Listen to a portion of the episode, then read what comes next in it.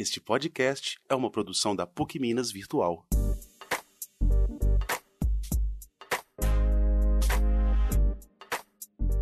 Olá.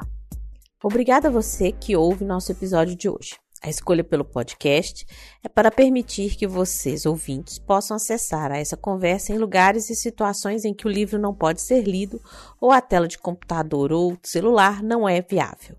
São alguns minutos para você ouvir enquanto vai ou volta para o trabalho, fazendo atividades físicas ou mesmo nesses tempos de pandemia, também dá para nos ouvir fazendo as atividades domésticas ou quem sabe até tomando banho. Começamos nosso projeto gravando no estúdio, mas agora que estamos em isolamento social, em virtude da pandemia, estamos gravando remotamente. Por isso, o áudio pode ter algumas interferências que no estúdio você não ouviria. Esse projeto é uma série de episódios em que conversamos com profissionais sobre atualidades relacionadas ao compliance.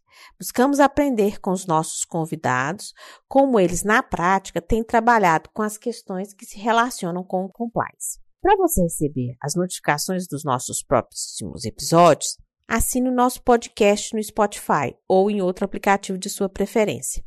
É muito simples. Clique na busca e digite o nome do nosso programa. Depois, basta acessar o nosso ícone e clicar em seguir. Agora, vamos apresentar o nosso time.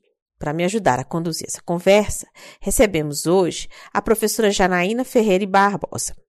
Ela é professora da nossa especialização de Compliance e Integridade Corporativa, é graduada em Direito com especialização em Gestão Pública pela UENG, também é professora de cursos de licitação junto à ESAF.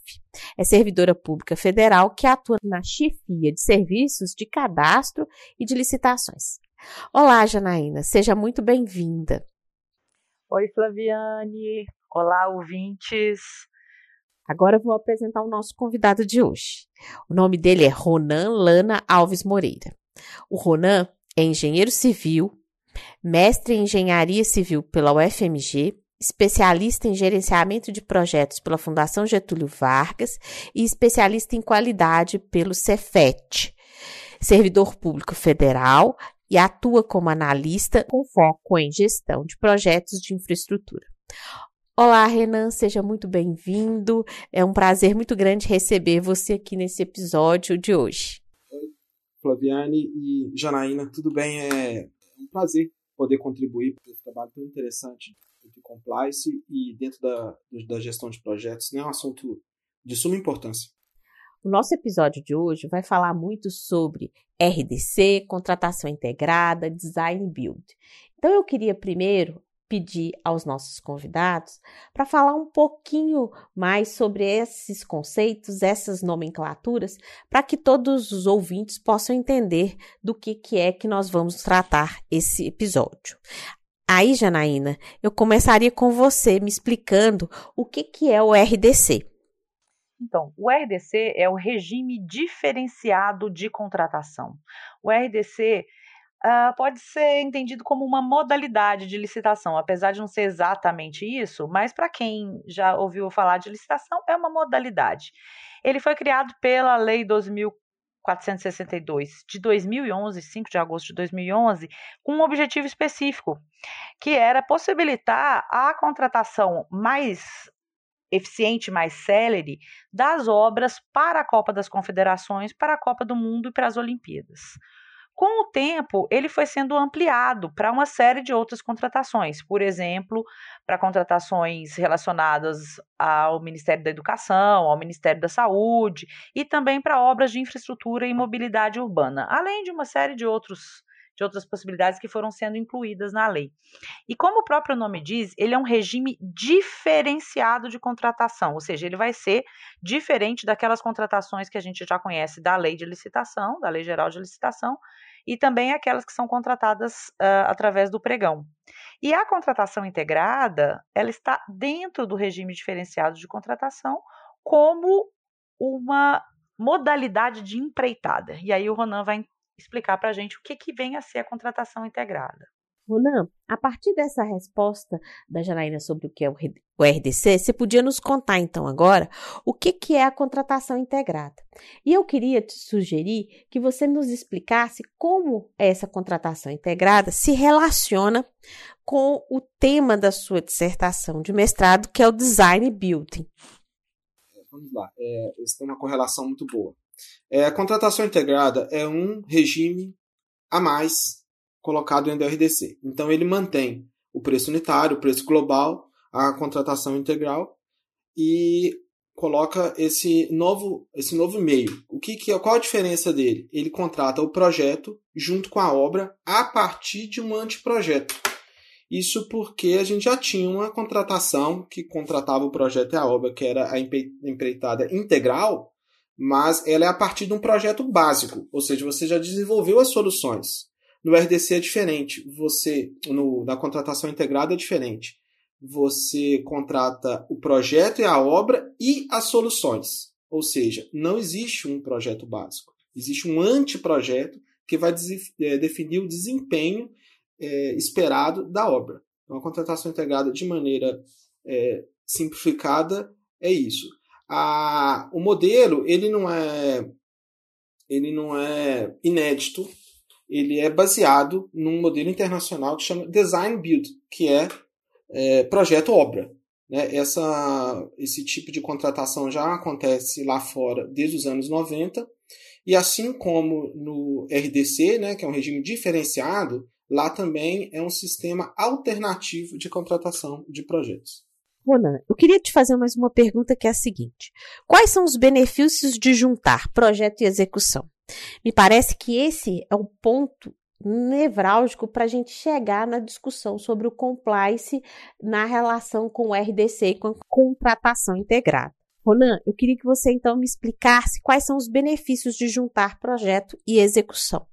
Me parece que é desse lugar, dessa discussão, que a gente vai encontrar a interface para discutir o compliance no RDC e na contratação integrada é, a contratação integrada ela vai ter vantagens e desvantagens, assim como design build. É, como lá fora, no exterior, já existe né, há 30 anos o modelo, já existem pesquisas que conseguem comparar projetos similares. As conclusões que eles chegaram é que a contratação integrada lá fora, né, o design build, ele diminui prazos e mantém custos. É, e na questão de custo é um aspecto bem polêmico, porque você entrega muito risco na hora que você não define objetivamente, né, não define assim em, em, nos dos detalhes o que vai ser executado e entrega para a empresa executar as próprias soluções. Né? Então, por isso é que ele é diferenciado, não pode ser utilizado sempre. Ele é mais é, sugerido para projetos complexos onde todos vão se beneficiar da flexibilidade de decisão, ou seja, você vai executando o projeto e vai alterando ele. Então essa é a vantagem da, da contratação integrada, essa oportunidade de se alterar com mais facilidade o projeto durante a execução, ao invés de volta ao projeto, pede uma revisão e esse esse esse tratamento numa contratação tradicional é muito mais complexo. Por outro lado, essa entrega de riscos, né, a empresa está ali num ambiente de incerteza elevado, por não ter um projeto em mãos, ele requer é, é, reservas de contingência, né, requer valores ou menos descontos, como aqui no Brasil já foi verificado pelo TCU, que nas contratações integradas se consegue menos descontos, para poder absorver essas alterações e essas incertezas durante o, a execução. Então, é, as vantagens, em resumo, é a questão que pode diminuir prazos, é, você não executa o projeto por completo, você pode executar o projeto por etapas durante a execução da obra, mas, por outro lado, o grande nível de incerteza envolvido pode gerar um custo até maior ou igual, ou até um abandono de obra. Se vocês pensarem bem, você entra num escuro, vamos falar assim, né? e pode chegar à conclusão de que a obra é inviável.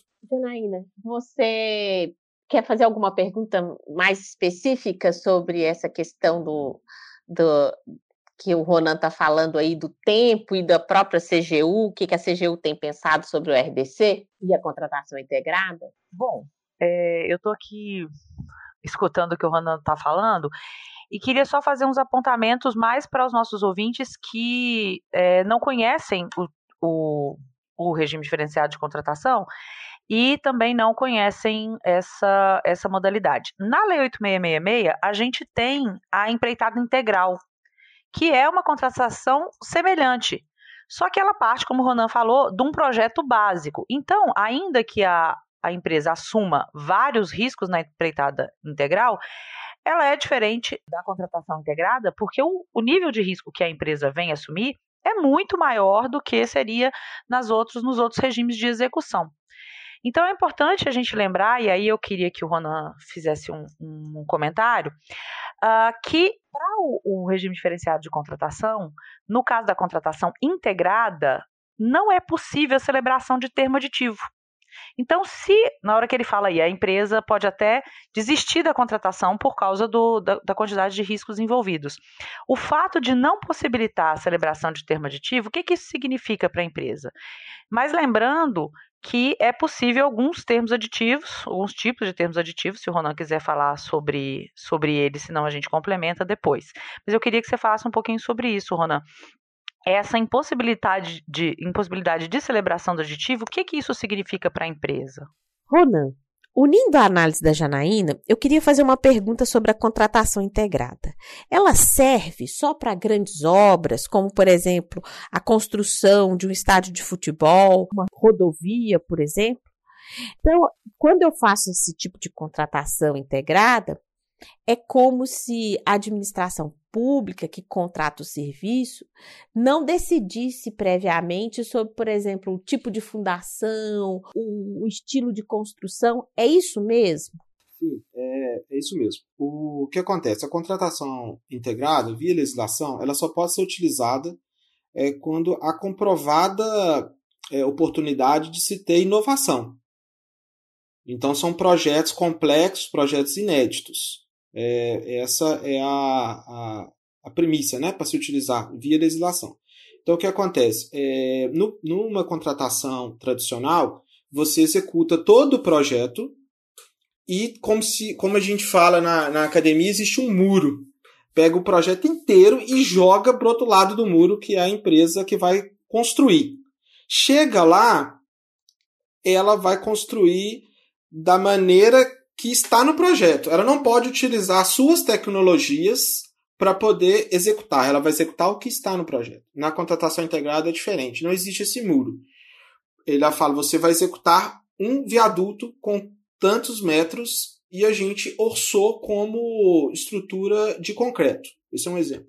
Ela chega e com a expertise dela, ela pode executar de outro método, de, de, de metálico, por exemplo. Então, essa, essa é o cerne, a vantagem da contratação integrada, quando bem utilizada, né? É, convenhamos que a legislação também não vai trazer o como fazer. O como fazer se sai dessas pesquisas que a gente faz, desses métodos, para poder é, criar normativos, né, criar fluxos, para poder que a coisa aconteça da melhor maneira. A questão que eu tinha colocado, acho que a gente não, não falou dela ainda. Na sua experiência, e nos seus estudos, você observou é, questões relativas à necessidade de, eventualmente, se fazer um, um reequilíbrio econômico-financeiro nesses contratos? É o que acontece. É, ficou faltando realmente isso, desculpa. É, você tem um, um, viaduto e você não definiu como ele foi feito na obra de arte. Como ele será feito. Então, o objeto a ser entregue é um viaduto que liga tal ponto a tal ponto. Então não tem como ter aditivo, a não ser que você mude o escopo. Eu quero aumentar e colocar, é, aumentar a dimensão do viaduto, quero colocar mais uma faixa. Aí a mudança de escopo, isso não foi definido daquela maneira. Aí gera o aditivo. Mas dentro do objeto, bem especificado, né, com os parâmetros bem definidos, não se tem aditivo nesse tipo de contratação. E, pra, e como é que isso funciona, pra, como, como se resolver isso, é, entra dentro de um assunto muito importante dentro da contratação integrada, que é a utilização da matriz de risco. Essa matriz de risco ela vai trazer todos os eventos que possam acontecer, isso é feito antes da licitação, opinião de especialistas, de empresas, de, de é, tanto do lado da contratada quanto da contratante, se gera toda uma matriz de todos os eventos de risco que possam acontecer, ou seja, todos os infortuitos, né? positivos e negativos. E ali se coloca a responsabilidade de cada um. Então, ou seja, deu problema, ah, eu quero solicitar um aditivo, aí consulta-se a matriz de risco para ver se aquele risco foi contratado ou não. Sendo contratado, não, não, se, não se fala em aditivo. O Ronan, eu queria que você falasse um pouquinho mais dessa matriz de risco aí. Até porque, é, no, na nossa especialização em compliance, a gente trabalha é, obrigatoriamente com a necessidade de fazer uma análise de risco dos riscos de corrupção. E, e, eu acho isso muito interessante porque talvez seja um espaço para justamente a gente construir é, a matriz de risco do RDC, não é? ou seja, que é uma matriz de riscos de engenharia, não é? No caso de vocês, é, o risco da não execução da obra, da não entrega do serviço, ou da mudança do custo do serviço ou da obra, da mudança do prazo de entrega, não é isso que trata a matriz de risco? E ele trabalha com os mesmos critérios, impacto e probabilidade. Quais são os elementos dessa matriz de risco? Só para a gente poder entender um pouco mais o que, que é, essa, é, é essa matriz de risco que você está falando. A, gestão de risco é uma disciplina muito importante dentro do gerenciamento de projetos, né? E vem utiliz, é utilizada em, em várias áreas, é, tanto aí, igual vocês estão falando, no compliance, quanto em empreendimentos. Ela, ela tem a mesma estrutura, ela vai usar, inclusive, dos mesmos métodos, né? Pode ser PMI, pode ser CUSO, pode ser outra metodologia, mas é, o cerne é o mesmo de que vocês utilizam. Você coloca o evento, coloca o risco, a probabilidade. No caso nosso, é, existe um cálculo é, dessas probabilidades, é feita uma simulação dentro de, de um sistema, pesquisar se não conhecerem, que é Monte Carlo, é estatístico, e ele gera um valor provável daqueles eventos acontecerem, positivos e negativos. Esse valor colocado dentro do preço teto, então o órgão público aceita um valor acima do orçado até esse limite que chama reserva de contingência. Isso é um aspecto bem polêmico. Mas é você contrata o risco, né? Você tem que precificá-lo, entregá-lo à contratada. E a partir do momento que você pagou por esse risco, você fez um seguro. Ele, quando ele acontece na obra, a empresa não tem o que pedir de aditivos. Então aí a gente linka uma coisa com a outra. Ela não pode porque ela já foi bonificada por aquilo. É como se você contratasse um seguro. Então não, não tem o que reclamar dentro daquela matriz. Uma matriz bem feita, assim como vocês no Compliance, vai gerar um contrato bem mais tranquilo de ser gerido. Para a gente entrar então um pouquinho na discussão do Compliance, eu queria pegar um, um ponto que eu vi no seu artigo e também na apresentação da sua dissertação, que é justamente a análise que a CGU fez sobre as, os RDCs com contratação integrada que houveram no Brasil. Você diz no seu trabalho. Foi o TCU. Nesse caso foi o TCU. Você diz no seu trabalho que o tri Tribunal de Contas é, da União ele disse que tem dois pontos ainda que precisariam ser melhorados, porque o prazo não está sendo cumprido em um bom número de contratações dessa modalidade, e, ao mesmo tempo, houveram aditivos. Que, que eu estou dizendo isso? Porque esses dois pontos são os dois pontos que geram risco de compliance quando você faz a análise a partir da lei anticorrupção. Porque dois tipos ilícitos administrativos que estão na lei anticorrupção são relacionados justamente à quebra do equilíbrio econômico de forma fraudulenta, ou seja, é, você pediu uma mudança né, no valor do produto ou serviço para que você ganhe mais indevidamente, ou você justifique dilações indevidas que aumentam o custo. Porque é claro que se você para uma obra, é, não é? Um, especialmente uma obra de grande porte, você continua com encargos trabalhistas, encargos fiscais e não está recebendo né, pelas medições. Então é óbvio que a gente vai ter problema aí de caixa e, e outros, e depois a, a empresa vai tentar, de alguma forma, se ressarcir. E aí é nesses momentos onde o, o contrato entre a administração pública e a empresa é, está sendo discutido é que você pode ter alguma é, situação de risco de compliance, né, de fraude. É, Dentro dessa da análise que, que eu fiz aqui, você acha que a contratação integrada ela poderia ser uma modalidade que diminui os riscos? Porque você só tem a interação entre a administração pública e uma empresa, você não tem é uma triangulação de responsabilidades, já que você não tem a empresa que projeta, ou isso não gera problemas para você? No entendimento dos especialistas, né, foram feitas é, com eles, é, eles pontuaram essas questões. De que quando a empresa é responsável pelo projeto, ela tira um ponto de conflito, né? um ponto de estresse, vamos falar assim, que é a empresa colocando a culpa no projeto, o projeto colocando a culpa na empresa, a empresa achando erros no projeto para poder conseguir os aditivos.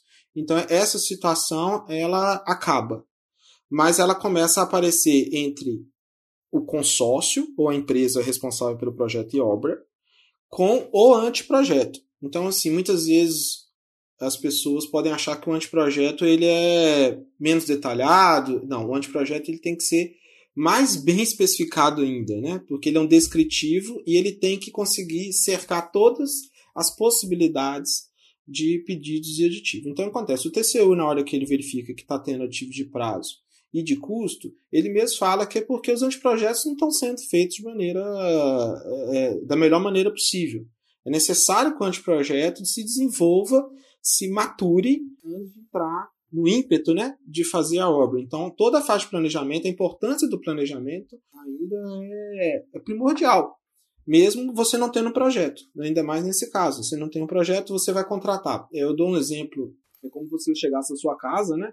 E contratasse um profissional, um pedreiro, e não falasse muito bem o que, que você ia fazer. Mas ele quer entrar. Aí ele vai colocar que preço que ele vai colocar? Assim, Pô, mas eu não sei direito o que, que eu vou fazer. Vou colocar um preço mais alto. Ou é diferente de você chegar para o mesmo profissional e falar assim: é, são essas medidas, você pode até dar a solução, ele vai fazer do jeito dele. Mas você já fala o objeto, especifica o objeto corretamente, você gera menos pontos de conflito, menos aditivo de custo, menos aditivo de prazo. Importante frisar aqui novamente que a contratação integrada não vai trazer redução de prazo e manutenção de custo. É necessário diretrizes para que isso aconteça. Essas diretrizes não estão na legislação. Ela por si só não resolve. Você pode continuar fazendo um projeto separado da obra. Faz um consórcio, uma empresa consorciada executa o projeto e entrega para outra, entendeu? É, eu queria falar um pouquinho disso. Acho que a Janaína também pode nos ajudar a explicar isso. É muito comum no Brasil que as grandes obras de engenharia, especialmente, sejam realizadas por consórcio de empresas. Porque uma empresa só não tem estrutura técnica nem expertise comprovada para todas as, as áreas e atividades e serviços e produtos que ela precisaria especificar para poder estar apta a realizar e participar do certame. Então, o que, que vocês pensam sobre o consórcio na contratação integrada. É, Janaína, talvez você possa explicar um pouquinho melhor para o ouvinte o que, que é o tal do consórcio. Isso mesmo, Flaviane. Para essas grandes obras, não só as obras realizadas por contratação integrada, é, realmente você tem níveis de complexidade de obras realizadas com projetos fornecidos pela administração pública que muitas vezes exigem que as contratadas se reúnam em consórcio. O que é se reunir em consórcio? São empresas com diferentes expertises que uh, juntam essas expertises para realizar determinada obra que a administração pública está exigindo que, para serem feitas, as empresas tenham, por exemplo, uma atestação técnica. Ou seja, que elas comprovem que já realizaram obras com aquelas características dentro daqueles prazos. E aí, uma empresa, ainda que seja uma empresa de grande porte, ela pode, por exemplo, não ter, no caso de uma ponte, vamos imaginar uma ponte, um viaduto, ela pode não ter experiência, por exemplo, em um tipo de fundação que é exigido para aquele, aquele viaduto. Aí ela vai e se consorcia com uma outra empresa que já fez um viaduto semelhante, mas que também não tem experiência naquele tipo de concreto que está sendo exigido para a obra. Então, essas duas se unem para para realizar aquela contratação, para estar apta junto à administração pública para realizar aquela contratação. Uma das grandes questões que envolve os consórcios é a questão da responsabilização, porque acaba sendo é, acaba sendo um risco maior para uma empresa se unir com uma outra. Vamos, vamos imaginar hipoteticamente que a empresa X, uma grande empresa da construção é, civil, ela não tem determinada expertise e aí ela pega e se consorcia com a empresa Y, que era uma empresa internacional que acabou de entrar no Brasil. Que empresa internacional tinha aquela especialização, fez algumas obras no Brasil. Só que a empresa internacional, digamos que venha lá da China, ela tem alguns tipos de atitudes, de atividades que não são compatíveis com as atividades que a empresa aqui do Brasil está acostumada. Por exemplo, essa empresa do Brasil tem um programa de integridade forte, um programa de compliance bem estabelecido, e a empresa que veio lá de fora não tem. Isso é um risco muito grande, aumenta enormemente os riscos para essa empresa, principalmente na questão da responsabilização. Porque se o consórcio não foi estabelecido dentro do, do seu termo de constituição, que é o instrumento jurídico utilizado para a constituição do consórcio, se lá dentro não tiver bem estabelecido quais são as responsabilidades e os limites dessas responsabilidades, se durante a execução de uma determinada obra, sendo por contratação integrada ou não, a, uma daquelas duas empresas comete um ilícito, se, aquilo, se aquelas responsabilidades não estiverem bem estabelecidas, elas podem provocar uma penalização muito grave para a empresa, por exemplo, a empresa brasileira que se consorciou com uma terceira.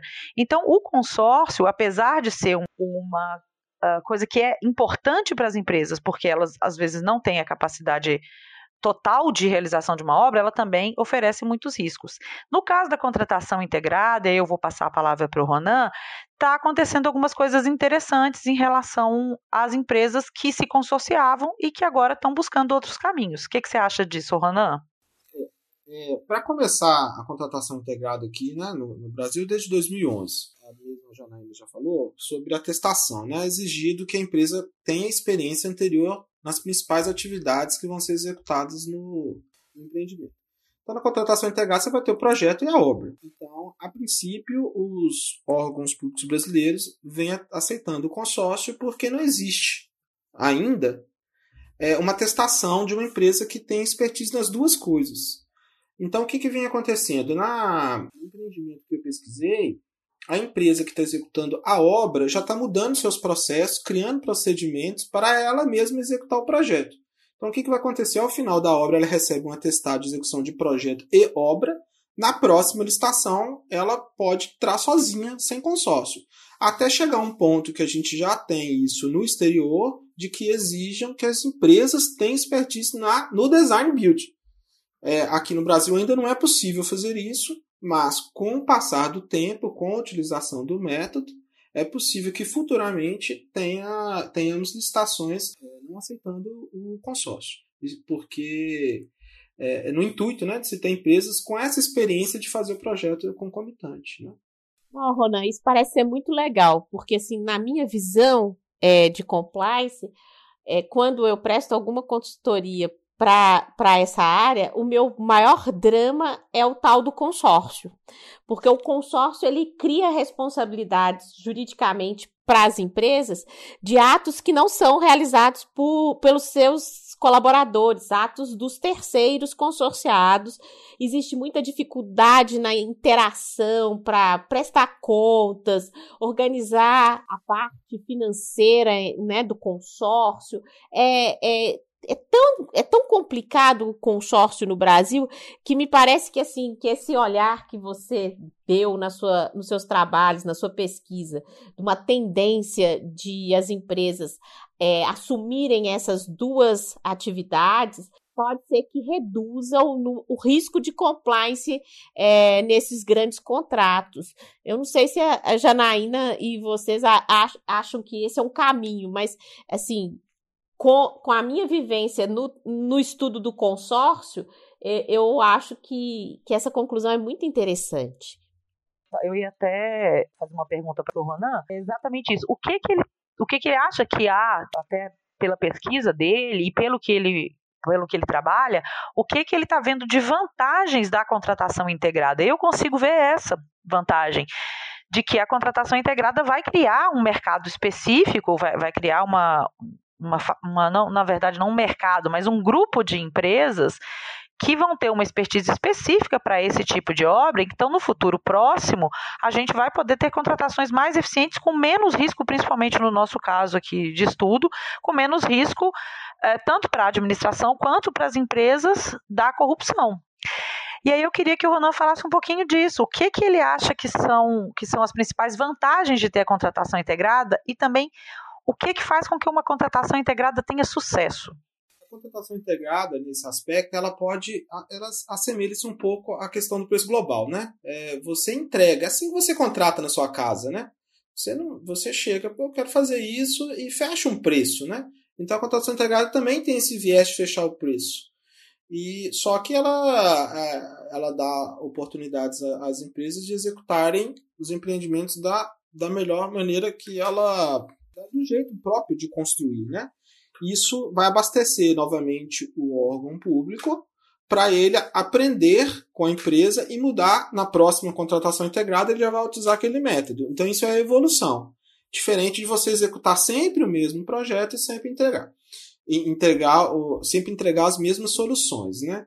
Então, é, eu acho que a, vantagem é essa dentro do que eu venho batendo na tecla, né? De ser utilizado em empreendimentos complexos, né? Coisas assim que realmente você não tem como definir um todo, né? Uma obra de 30 quilômetros, 50 quilômetros, por exemplo, rodoviária que vai passar em 5, 6 cidades.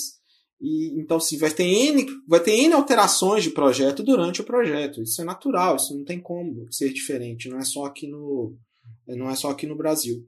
Então você utiliza, tá assim, eu preciso de flexibilidade. Então, nesse momento eu preciso, então eu vou contratar dessa maneira. É diferente você contratar um prédio que que está fixo num lugar que não vai ter interferência, que você não vai ter grandes problemas, é, com esse método. Então você não vai ter benefício, né? Você vai ter só uma entrega de risco que pode te gerar menos desconto e no final você pagou mais caro do que você controlar um preço global ou até mesmo um preço unitário, no caso de uma, de uma manutenção, de coisas mais simples. Né? Durante a pesquisa foi feito um questionamento sobre quais tipos de obras né, seriam mais interessantes para a contratação integrada. Os especialistas chegaram realmente a essa conclusão. Eles chegaram à conclusão que é, seria mais utilizável em obras de arte especiais, é, que, que venham a ser pontes, viadutos, né, passagem inferior, essas obras, e em construção, em obras novas, exatamente por esse motivo de você ser importante ter essa flexibilidade. Então eu acho que a, a, as vantagens são essas. É menos pedido de aditivo, né? Ô, Ronan, eu queria fazer uma pergunta para você e para Janaína, só por causa do momento que nós estamos, né? Nós estamos gravando no meio do isolamento em virtude da pandemia do Covid-19, e a contratação do momento é a contratação de hospitais de campanha. Seria adequado na nesse caso, a contratação integrada de projeto e execução, ou provavelmente isso foi feito de outra forma, com as modalidades mais tradicionais da licitação brasileira? Eu acho que a modalidade que seria ainda, né, os órgãos de controle pede, que a gente concorda, é a preço global. Né, você fecha o que vai ser feito e fecha um preço por aquilo define todas as questões de custo né, na hora, no momento da licitação, diferente do preço unitário que você vai executando e vai pagando. É, nesse caso, assim, é, é, tem que estudar caso a caso, né? Você tem dentro de estádio, você tem fora, você tem N, N situações diferentes, mas o objeto parece ser simples, né? Não precisa ser tão flexível, você não vai ter é, stakeholders é, agindo de maneira diferente, mudando de ideia no meio do empreendimento. Você não tem essas situações. Então, é, na minha opinião, né, de estudante da área, né, é, a melhor contratação nesse caso seria um preço global com bem definido, né? O, o que seria que seria o escopo do que ia ser feito. Porque a questão de ser ágil, é, a questão de ser ágil aí parece que não vai resolver o nosso problema. O que, que você acha, Janaína? Então, é, você, tá, você utilizar a contratação integrada para esse tipo de contrato, ela realmente, como o Ronan falou, ela não é necessária, porque não exige a necessidade da inovação tecnológica para esse tipo de coisa. Por exemplo, os hospitais de campanha. Mas você pode utilizar o regime diferenciado de contratação, sim, que você torna ele mais célere, porque tem várias características, que é a inversão de fases e algumas outras coisas que fazem com que isso fique mais célere.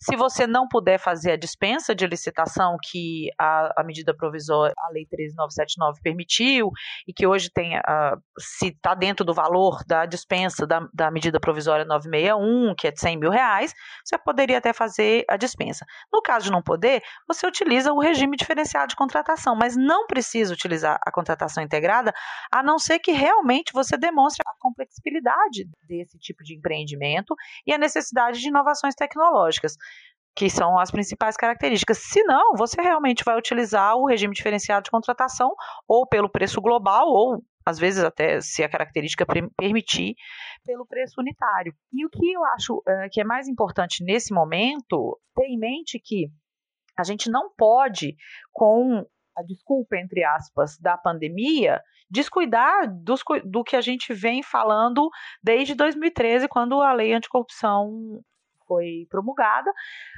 A gente não pode, com a desculpa desse, desse momento, a gente deixar de se preocupar com as questões relacionadas à segurança e a segurança, a integridade, a ética desses, desses contratos e a questão da, da corrupção, do cuidado com a corrupção. O que a gente está vendo aí fora, uh, pelas notícias que a gente tem, é que a pandemia é um pouco a desculpa para se contratar sem nenhum cuidado. E isso é um risco muito grande. A gente terminando essa conversa, né? Que eu acho que foi muito interessante, Ronan, a visão do engenheiro nessa, nessa questão, é, como é que é a sua matriz de risco e tudo mais. E eu queria pedir para você se você pudesse uma indicação de uma dica de leitura para alguém que precise aprofundar nessa questão do design building, da matriz de risco para as obras de engenharia. É, você tem alguma dica fácil para quem quer começar a entender, não com a profundidade que você já é, né, possui como, como quem trabalha especialmente nisso e é um grande especialista. Então, qual dica de leitura você pode nos dar para quem quer começar a entender mais sobre design building? É, a pesquisa que eu fiz, ela chegou à conclusão de que a contratação integrada é um tipo de design build, dentro dos vários que existem, né, mundo afora. Então, uma boa dica para você já pesquisar de engenharia, né? Porque hoje a gente tem muita pesquisa nacional na área de direito. Na engenharia uhum. temos poucas. Então a gente acaba indo fazendo essa similaridade com o Design Build, né? Eu indicaria é, conhecer o site do da Design Build Institute of America, que é uma associação que, que traz as vantagens e não só isso, e como fazer bem feito é, um design build, né? no nosso modo aqui, que seria a contratação integrada. É possível fazer uma similaridade entre as duas e trazer boas práticas de lá para cá. Agora eu queria uma dica da Janaína. O que, que a Janaína quer nos indicar sobre a contratação integrada? Então, tem um livro eu não sei se como é que, que ele está da editora fora, não sei se ele está disponível, se chama RDC e a contratação integrada na prática. Ele, os autores desse livro são dois é, auditores do TCU, o Cláudio Sarian Antonian e o Rafael Jardim Cavalcante. O Cláudio, ele é o maior especialista do TCU em obras públicas. Então, tudo que ele escreve sobre obras públicas é muito bom. E o Rafael, é, ele escreveu também um livro o, pelo menos dentro do, das publicações recentes sobre a lei anticorrupção, relacionados com obras públicas, para mim é o melhor. Então, são dois autores que entendem muito de obra de infraestrutura e entendem bastante da contratação integrada, relacionando isso com as questões que o TCU está sempre em cima, porque não é só a CGU que está em cima da administração com as questões relacionadas à lei anticorrupção. O, o TCU também está sempre nos observando. Então, esse livro, RDC e a Contratação Integrada na Prática, 250 questões fundamentais, da editora Fórum, do Cláudio Sarian Antonian e do Rafael Jardim Cavalcante. É, eu queria, só para a gente fechar antes de despedir, falar só do artigo que o Ronan escreveu com o Paulo Roberto na revista é, que chama Ambiente Construído que eu achei super fácil de entender, Ronan, é, para uma advogada, é, né? Eu achei que eu entendi tudo ali que vocês fizeram no texto e queria te parabenizar pela facilidade de transmitir o seu conhecimento para nós também que somos de outra área. E mais do que isso, agradecer muito a sua disponibilidade nesse momento tão difícil de pandemia, de você dar um né, dedicar mais de uma hora para a gente conversar sobre esse tema e parabéns pelo seu mestrado e pelo seu trabalho. Muito obrigado, Fabiano. Muito obrigado, Janaína. É, o artigo vocês vão poder conferir, vocês estão conferindo em primeira mão, tá? Porque ele vai sair em julho na revista. Então, para quem estiver ouvindo o podcast, tem que ir na revista Ambiente Construído, que é uma revista científica, uma das mais renomadas do Brasil em gestão de projetos e buscar esse artigo do, da integração projeto-obra em empreendimento público de grande porte, mas na edição de julho, tá? de julho de 2020. Pode ficar tranquilo. É, eu acho que a gente vai conseguir é, colocar no ar nessa época a nossa, a, a, nossa disciplina inteira, então todo mundo vai poder ver já publicado, Ronan. Tá bom. Ronan, muito obrigada por ter aceito o nosso convite. É um, foi um prazer, é uma honra trabalhar com você. Então, te agradeço muito. Espero que a sua vida acadêmica seja um sucesso, como é já a sua vida profissional. Prazer mesmo. A gente faz uma boa parceria entre o direito e a engenharia. Que bom. Que bom que vocês, então, gostaram dessa nossa conversa. Espero que os nossos ouvintes também tenham aprendido bastante com vocês. Obrigado e até o nosso próximo episódio.